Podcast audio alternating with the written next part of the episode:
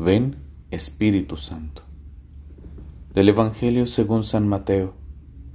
En aquel tiempo, al enterarse Jesús de la muerte de Juan el Bautista, se marchó de allí en barca a solas a un lugar desierto.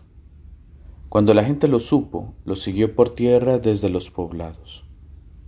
Al desembarcar vio Jesús una multitud, se compadeció de ella y curó a los enfermos.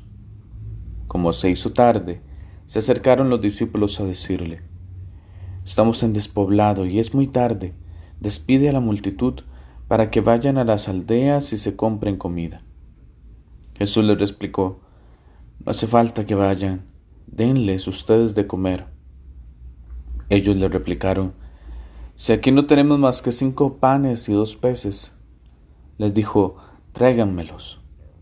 Mandó a la gente que se recostara en la hierba, y tomando los cinco panes y los dos peces, alzando la mirada al cielo, pronunció la bendición, partió los panes y se los dio a los discípulos. Los discípulos se los dieron a la gente. Comieron todos y se saciaron y recogieron doce cestos llenos de sobras. Comieron unos cinco mil hombres, sin contar mujeres y niños. Palabra del Señor. Gloria a ti, Señor Jesús. Todos tenemos necesidad del alimento.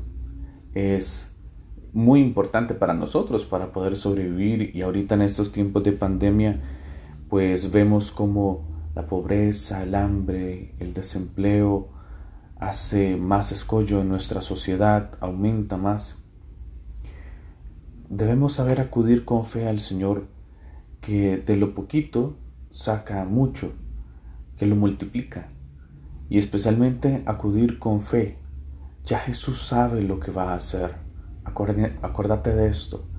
Ya Jesús sabe lo que va a hacer con nuestra vida Solo hay que dejarse abandonar por Él para encontrar los milagros que Él puede realizar en nuestra vida. Y por otra parte, ve los gestos que hace Jesús. Toma los panes y los peces, da la bendición, los reparte, los parte y los reparte. ¿No te suena esto a una Eucaristía?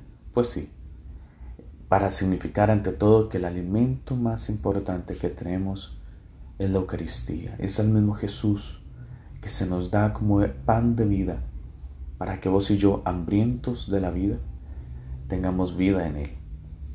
Por esto yo creo que es importante, ahora que tal vez nos han dejado ir a la Eucaristía, muchos de nosotros, pues que podamos aprovecharlo, a ir hacia Jesús, el pan de vida, ir a encontrarlo, ¿verdad? En la Eucaristía, en su palabra, y en su cuerpo y en su sangre y poder descubrirlo allí realizando el milagro que desde hace varios siglos sigue haciendo eh, en favor nuestro.